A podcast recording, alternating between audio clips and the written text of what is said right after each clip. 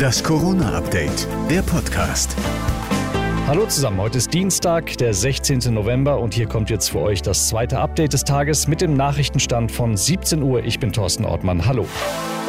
Vorsicht, impfen, testen. Das ist das Konzept von NRW-Ministerpräsident Wüst. Vorsicht heißt konkret, in NRW kommt in der nächsten Woche 2G in einigen Bereichen, weil die Infektionszahlen weiter steigen. Deshalb werden wir in NRW flächendeckend 2G im Freizeitbereich einführen. Das gilt auch für Weihnachtsmärkte, Fußball und andere Sportgroßveranstaltungen. Die schon bestehende Diskothekenregel wird von 3G plus zu 2G plus. Das gilt auch für Karnevalssitzungen und Karnevalsfeiern. Bedeutet Zutritt nur für Geimpfte und Genesene mit negativem Test. Dazu gilt dann 3G am Arbeitsplatz und Wüst will den Impf- und Booster-Turbo zünden. Heißt, in den Kommunen sollen die Impfangebote schnell ausgebaut werden.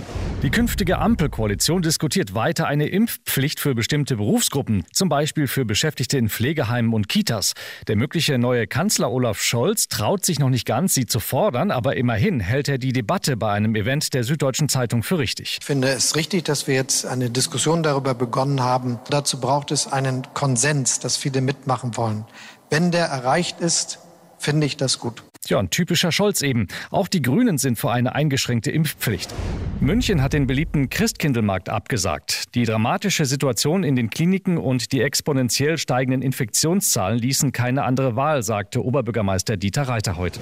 Am Donnerstag ist wieder D-Day. Dann treffen sich die Ministerpräsidentinnen und Präsidenten. Und es mehren sich Anzeichen, dass da trotz des Wechsels zu einer neuen Regierung vielleicht doch was Konkretes dabei rauskommen soll.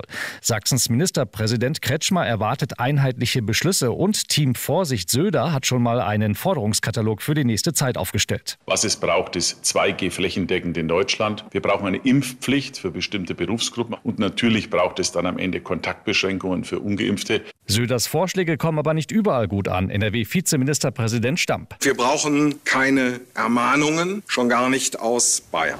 Das war das zweite Corona-Update des Tages vom 16. November.